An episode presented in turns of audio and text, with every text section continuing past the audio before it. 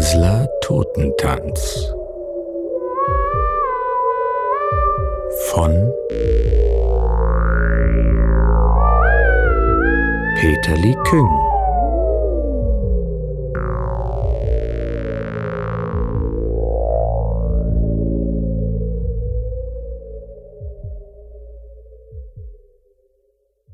Damals, im Mittelalter, nach seinem ersten Besuch, hatte Basel trostlos ausgesehen. Tausende von Menschen waren ihm zum Opfer gefallen. Angst und Grauen hatte er verbreitet. Er, den sie den Schwarzen nannten. Der Basler Arnold Böcklin hielt das entsetzliche 549 Jahre später im Gemälde fest. Und ein anderer Künstler Hans Holbein der Jüngere schnitt die Warnung, dass er vor niemandem Halt machen würde, in Basel in Holz. Jetzt, rund 600 Jahre nach seinem ersten Besuch, ging ihm das wieder durch den Schädel, als er in Basel ankam.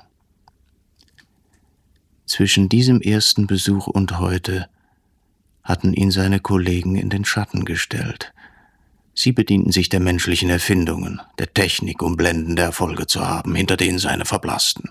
Er, der Schwarze, war außerhalb des Kunstmuseums vergessen. Und jetzt hatte ihm sein Chef eine letzte Chance gegeben. Er musste beweisen, dass es ihn noch gab.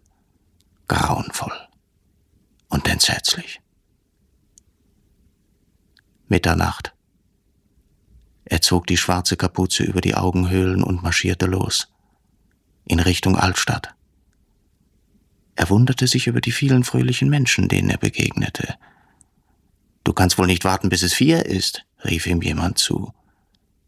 Eigentümliche Geschäftigkeit lag in der Luft. Die Stadt kam nicht zur Ruhe.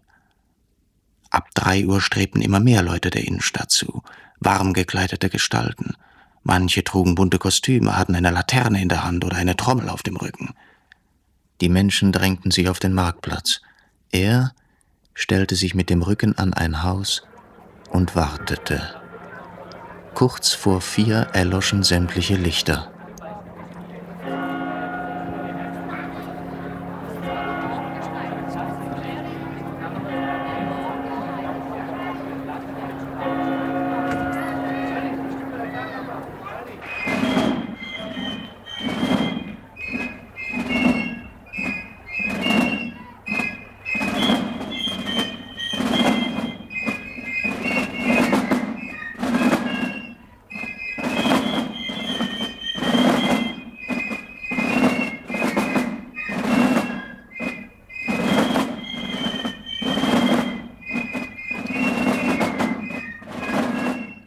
Die Menschenmasse wurde auseinandergedrängt.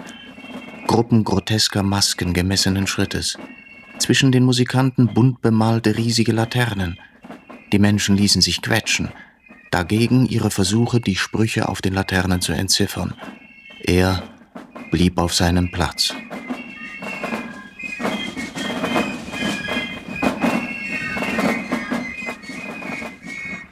Zwei Stunden dauerte der nächtliche Spuk. Dann lichtete sich die Menge. Aus den Wirtshäusern fiel Licht. Ein wundersamer Duft von Mehlsuppe und Zwiebelkuchen drang ihm in die Nasenlöcher. Die Menschen zog es, ihre erstarrten Glieder aufzuwärmen.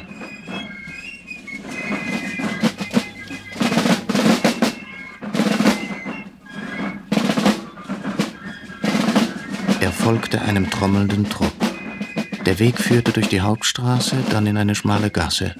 Vor einem Kellerlokal machten die Trommler Halt, ließen die Laterne draußen, betraten einer nach dem anderen das Haus. Er hatte Zeit, sie sich anzusehen. Plötzlich ein Piccolo, eine Gestalt im weißseidenen Harlekin-Kostüm, mit goldener Halskrause füllte die Gasse. Er ließ den Harlekin passieren. Dabei streifte ihn der gewinkelte Ellenbogen. Er schloss sich dem Harlekin an, Der wiegte sich in den Hüften, im Takt der Musik. Schmale, zierliche Finger. Die Maske musste ein Mädchen verkleiden. Lange marschierten die beiden ungleichen Gestalten durch die Gassen der Altstadt.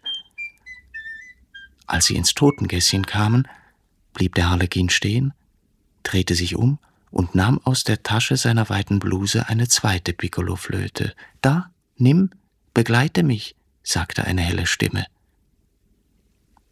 Der Harlekin spielte weiter und setzte sich wieder in Bewegung. Er nahm das Piccolo, suchte die Melodie,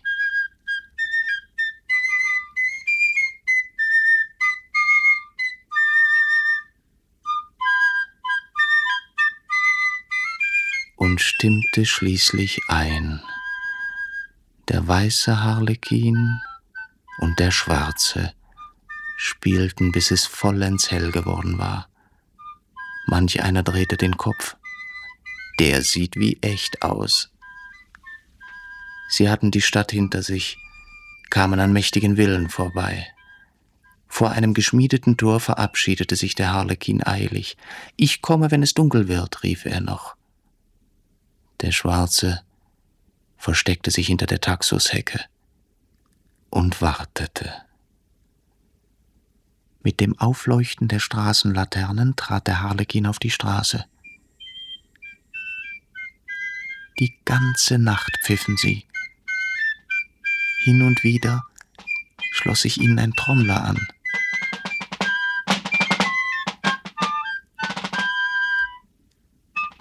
Bis er sie wieder verlor. Als es hell wurde, drängte der Harlekin nach Hause, und mit dem Abend kam er wieder. Die dritte Nacht war angebrochen, als der Harlekin sagte, Heute um Mitternacht müssen wir unsere Masken abnehmen. Der Schwarze versuchte, den Harlekin im Gedränge zu verlieren, doch er tauchte jedes Mal wieder neben ihm auf ausgerechnet dieser wunderschöne Harlekin sein einziges Opfer.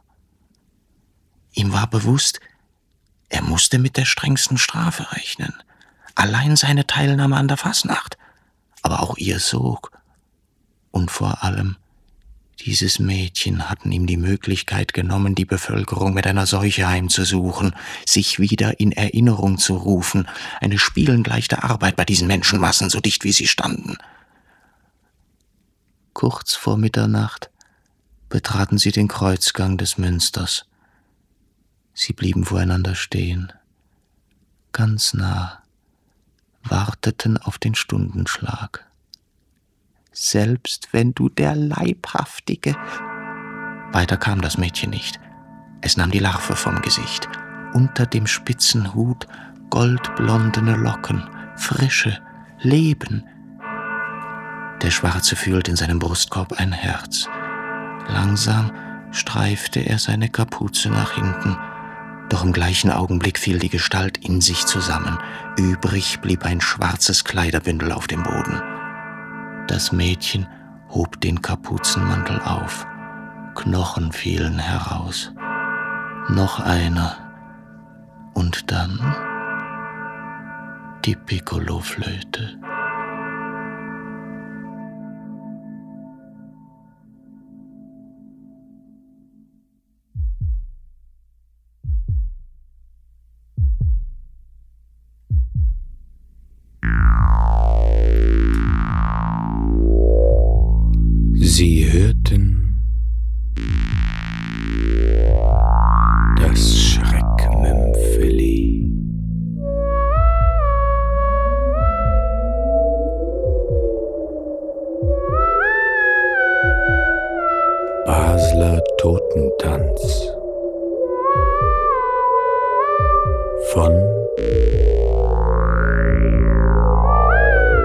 Peterli Küng